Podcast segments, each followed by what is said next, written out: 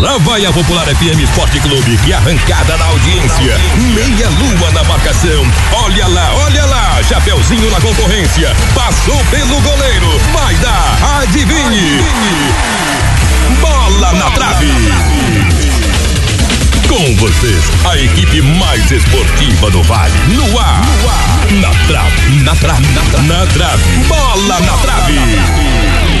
Lucas Ano Bruni, boa tarde, como é que vai, amigo? Tudo certo? Boa tarde, tudo certo. E continua esse calor, né? Uhum, calor escaldante, literalmente, né? E a, e a, projeção é para até sexta-feira, se não me engano, é para dar, pode dar umas pancadas de chuva, há uma instabilidade marcando, apontando aí para o Vale do Taquari. Mas Lucas, quero te, antes de mais nada, eu quero te propor aí uma, uma um, um, um uma análise, te pedir uma análise sobre o que que foi o jogo do Caxias ontem contra o Botafogo. Olha, não sei, não, não assisti. Não assistiu, putz, agora eu vou te. Ah, me quebrou as pernas. É, te né? quebrei me, e me quebrou no meio, porque. É, mas o que que tu quer saber? Não, assim, ó, o Caxias ontem merecia, com todas as glórias, ter passado pelo Botafogo. Pois é, eu. eu e foi parte. escandalosamente roubado o Caxias. É. Dois, um pênalti foi claríssimo. Aquele claríssimo. da mão. É.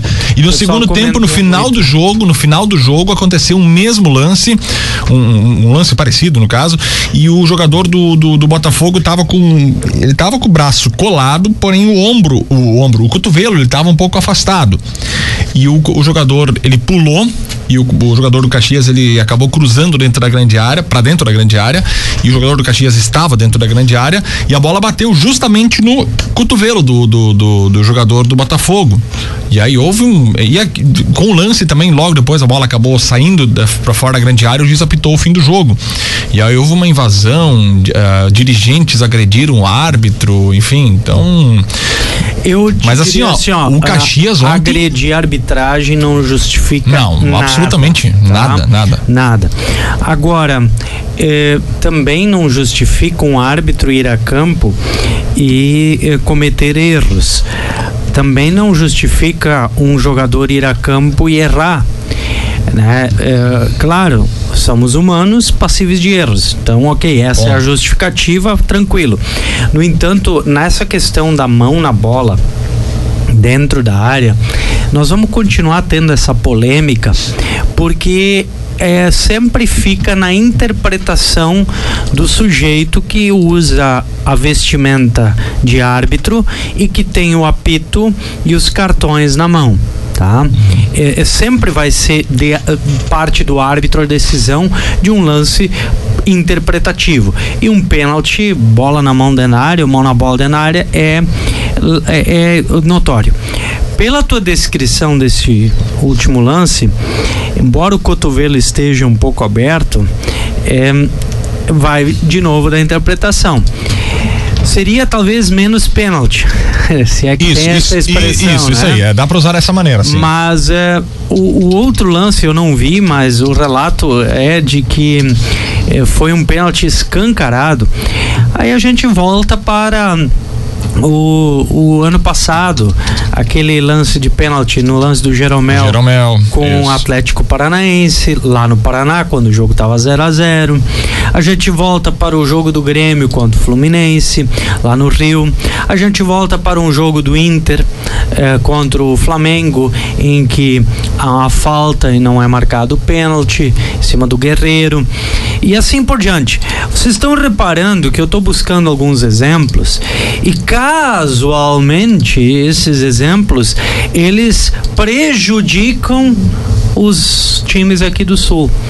É. é. um bairrismo? Pode ser. Pode ser que eu estou olhando com o binóculo ou com a lente é, tampada só aqui para nós. Mas é estranho, pelo menos estranho esse tipo de situação. É claro que a gente não pode ficar alimentando teorias de conspiração ou de que juiz vai para campo preparado, armado para executar algo contra time A, B ou C. No entanto, algumas decisões, por vezes dos árbitros, nos deixam, dão margem a essa interpretação. Eu, eu nem estou dizendo que eles tem essa intenção. Não, eles dão margem à interpretação. Se o lance do pênalti é interpretativo, os jogadores, os dirigentes também têm o direito de interpretar diferente do árbitro e têm o direito de interpretar a conduta do árbitro. Mas isso não dá o direito de ofender, de agredir, de qualquer outro gênero que for. Se você democraticamente ou de, de forma um, diplomática faz a contestação ao árbitro, eu respeito e acho que ela é válida para crescimento do futebol. No entanto, nem dirigentes, nem jogadores e nem os árbitros estão preparados para esse debate público. Nós, infelizmente, ainda vivemos numa sociedade em que cada um acha que o seu é o certo. achei o, o, Lucas, achei o lance do pênalti aqui, ó. Só para você lá, analisar. O, do primeiro? É, é o primeiro pênalti, ó. Nossa. Calma, olha, olha o lance, olha o lance. Não, braço aberto. Não, isso aí é pênalti de, de carteirinha. Isso. De ó, carteirinha. E o árbitro não tá, ele não tem ó, a visão, uh, em nenhum momento ela tem a visão uh, ofuscada que tá. É. Agora e, eu acho o segundo lance. É, o, o lance do, do pênalti, né? A defesa do. Uh, o lance do pênalti é, é lamentável, é, esse pênalti não marcado para a equipe do Botafogo. É, olhei o lance agora que o Rodrigão buscou na internet, obrigado pela, pela ressalva, mas é lamentável. Ó, esse é o lance agora, vamos ver se vai aparecer o lance da, da, da, da sequência aqui, que é o segundo lance do pênalti. Ó. Ah, esse segundo. Ó, ele tá. Ali, ó, ele tá. Pênalti. Pênalti também. Pênalti também, porque o jogador não tá com o braço colado ao corpo. É, o que eu. Ele tá com ele perto, mas ele leva o braço como uma um prolongamento para abrir extensão, a né? área né? do, da, do seu corpo. Eu daria os dois pênaltis. Olhando aqui. E aí. É, é um. É, é, é assim, é cômico é cômico, para não chamar de outra coisa, que a gente tem a diferença e discrepância de interpretação tamanha, tá? É, é claro que é fácil criticar. Quero ver tá lá pitando pressão, joga, time da casa, etc e tal, né? A gente, a, eh, eh, a gente tá aqui, obviamente, eu e o Lucas estamos ah. assistindo ao, ao, vídeo aqui. Sim. E, eu peço desculpas aos ouvintes que eh, da nossa interpretação que estamos fazendo aqui para justamente tentar explanar para os ouvintes.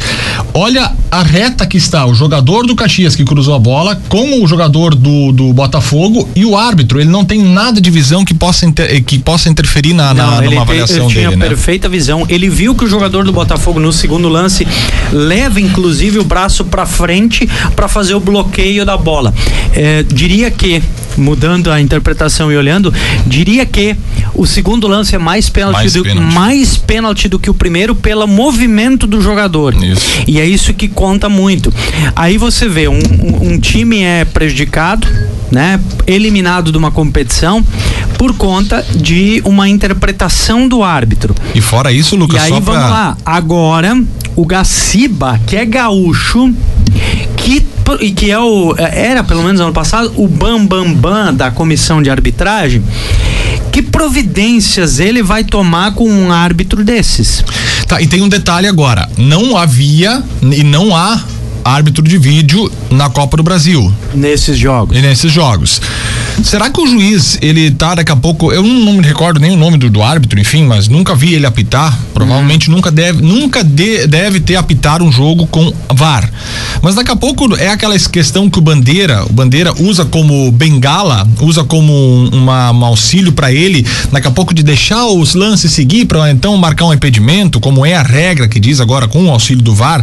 Será que o árbitro também não usa isso como uma certa bengala que, pá, vamos deixar o lance seguir, daqui a pouco eu vou assistir no, no VAR ali, ver se foi pênalti ou não foi.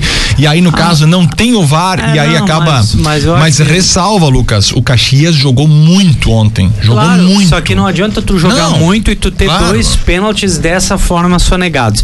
É, a gente, é, infelizmente, tem isto no futebol.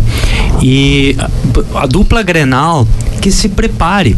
O, olha os incidentes que o Inter teve teve que enfrentar lá na, no Chile, imagina depois, o Grêmio já tá nesse grupo de um, de um time chileno. O que, que vai ser o jogo lá no Chile pro Grêmio? Se o Inter avançar para essa fase de grupo, o Inter vai ter que de novo pro Chile encarar uma situação delicada. Cara, assim, ó, a Comebol, ela aí ela omite na sua transmissão oficial, porque ela bota a gente lá para fiscalizar que as imagens vão ser passadas para o mundo, ela corta as imagens do que está acontecendo, né? Seleciona ângulos só para ficar no jogo. E, sempre... e aí vai para o mundo inteiro, graças às tecnologias que existem hoje, foi para o mundo inteiro a barbaridade que aconteceu uhum. na arquibancada. E a polícia, de forma.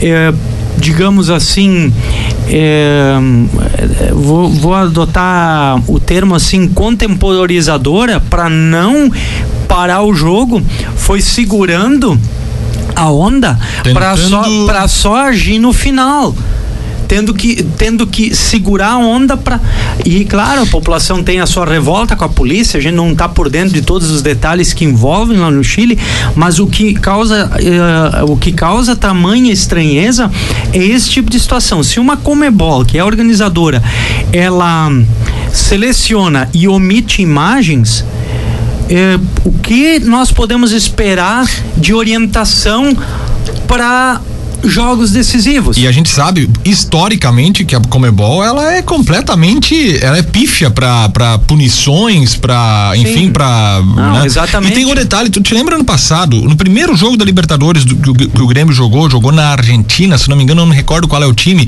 mas jogou num estádio que não tinha condições absolutas para receber um jogo de tamanha importância que é a Libertadores. É o, mas o futebol tem isso aqui sul-americano e a gente acha que esse é o futebol raiz. Sim, o futebol raiz é, tem algumas coisas que são bacanas, mas tem coisas que nós tem que abandonar, gente. Nós não podemos estar tá mais vivendo na era dos troglodita em que vão estar tá se batendo, em que vão estar tá com confusão na arquibancada, em que na base da pressão. Eu uh, repreendo e não compactuo com a, com a atitude do, do, da torcida do Caxias em, né, ou dos, de quem invadiu, o que tipo de pressão fizeram em cima do árbitro. Uma pressão normal, tudo certo, mas agredir, ofender deliberadamente, cara, é, assim, ó, aí não foge do, um pouco do, do, do que a sociedade está precisando, mais tolerância. Claro, você perde uma classificação, tua cabeça está quente, meu amigo, tu fica indignado, tu fica chateado. Ainda mais nessas proporções. É, é que assim, ó, quando tu, tu cai, né, porque teu time uh, vacilou e tomou gol, quando tu é eliminado, quando tu perde chances claras de gol, cara, é tu ficar chateado, tu remoer, tu, não, tu tem que procurar consertar os teus problemas, tuas falhas. Agora, quando alguém gera uma situação dessas, como é que tu vai fazer? Tu não tem poder para ingerir e não volta atrás. Essa é a questão do nosso futebol. Um árbitro ele erra, ele erra num jogo e aí ele insiste no erro, mantém ele porque ele está convicto daquilo ali que ele está marcando e todo mundo vê que ele está errado. E aí depois retorna, né, pro o time prejudicado não tem como fazer voltar o jogo, rever. Eu vou pegar um outro lance num jogo fácil. Dois jogos fácil. Grêmio Santos no Campeonato Brasileiro aqui no, na Arena 2018 foi 5 a 1 pro Grêmio. O primeiro gol foi do Maicon, aquele que ele chutou de fora da área lá uhum, na gaveta. Uhum, Teve o segundo gol, gol da virada do Grêmio, é, em que o Everton ele é derrubado dentro da área, eu acho que foi o Everton, derrubado dentro da área, seria pênalti e o árbitro puxou o lance para fora fora da área e aí na falta deu o segundo gol do Grêmio. Mesmo assim deu gol. Uhum. Tá, ok. Passou, o Grêmio virou, ganhou, passou em branco aquele lance. Agora tu pega na segunda, jogo do Grêmio contra o Esportivo. Foi um passeio, né? Foi. O Grêmio jogou tranquilo, mas tu te imagina um 0 a 0 numa semifinal e o Diego Souza recebe aquela bola que ele recebeu e ele chutou para fora, certo? Uhum. Ele perdeu o gol. Só que ele faz o gol e é anulado porque o bandeira levantou a bandeira, marcado impedimento. Errado, tava em condições de jogo. E aí tu erra esse tipo de situações. O Inter, Quantas vezes a gente viu o Inter sendo prejudicado é em contexto, lances de né? arbitragem? Ah, mas os times do interior também são. Também são. Os times do Rio e São Paulo, menos. Os aqui do Sul, infelizmente, são mais prejudicados. É uma coisa impressionante. E aí e não nós... estamos sendo bairristas. Eu quero que me apresentem quantas vezes erraram. E para exemplificar o ponto mais claro de como os sulistas aqui são punidos de forma diferente dos do centro. Corinthians na Libertadores, torcedor mata um torcedor hum. lá fora, são presos, estão respondendo, mas o Corinthians continuou na Libertadores. O Grêmio tem um, uma torcida torcedora, torcida ofendendo o que não é certo, mas ofendendo um adversário, um jogador, ofensa. E esse, torce, esse, esse clube, o Grêmio, no caso, é eliminado de uma Copa do Brasil eu não consigo entender. Vale mais uma, uma ofensa mais pesada do que, é que uma daí, morte. Aí entra a questão: quem puniu o Grêmio foi a CBF e quem puniu o Corinthians foi, foi a Comebol. Comebol. Agora, vamos pegar aqui no Outro Brasil. exemplo muito claro. Aqui no Brasil, dentro do Brasil, teve ofensas também lá no centro do país, de clube lá do centro uhum. do país, e que passou, ninguém falou nada. Vamos botar panos quentes em cima. É que Inter, não... Corinthians e Inter. A final da, do, do, que, o, que o, o, o lance do Tinga na, em 2005. Cinco. Ah, na, na, na, no campeonato, no campeonato brasileiro, né? É. é. é lamentável o que a gente enxerga, né? Mas assim, ó, isso nós estamos falando de nível nacional em lances que a gente pode olhar e reolhar uhum. na televisão quantos lances de equívoco e injustiça acontecem no nosso futebol amador. O que não dá o direito de quem se sentiu prejudicado agredir. Mas quantos lances acontecem? Hoje à noite tem o torneio de verão da Soges com a última rodada classificatória e os três jogos dessa noite eles vão definir uma série de situações no campeonato, porque eh, jogos da chaves B, C e D, só a chave A encerrou, mas ainda a gente não tem os critérios de desempate para ver quem classificou em que posição. Só o Só Canelinhas garantiu o primeiro lugar com nove pontos. Os outros três times, cada um ganhou um jogo e perdeu dois. Então estão cada um com três pontos. Logo, a gente não sabe quem é segundo, terceiro, quarto, tá? Não tem essa informação agora aqui, tá? Na chave B, o jogo da noite é Saideira Stotts United pela chave B às 7h15. O Stotts tem seis pontos, está classificado. Mas o Saideira com quatro, ele precisa de um empate para classificar. Ganhando, ele fica em primeiro. E em caso de derrota, o Saideira vai ter que fazer, se eu não me engano, quatro ou cinco gols, saldo. pelo menos. Não, não saldo. Quatro ou cinco gols marcados em caso de derrota para conseguir se classificar hum. para a semifinal da Ouro. Porque o Sem Bronca, que tem quatro pontos já, encerrou a sua participação, mas ele tem mais gols marcados.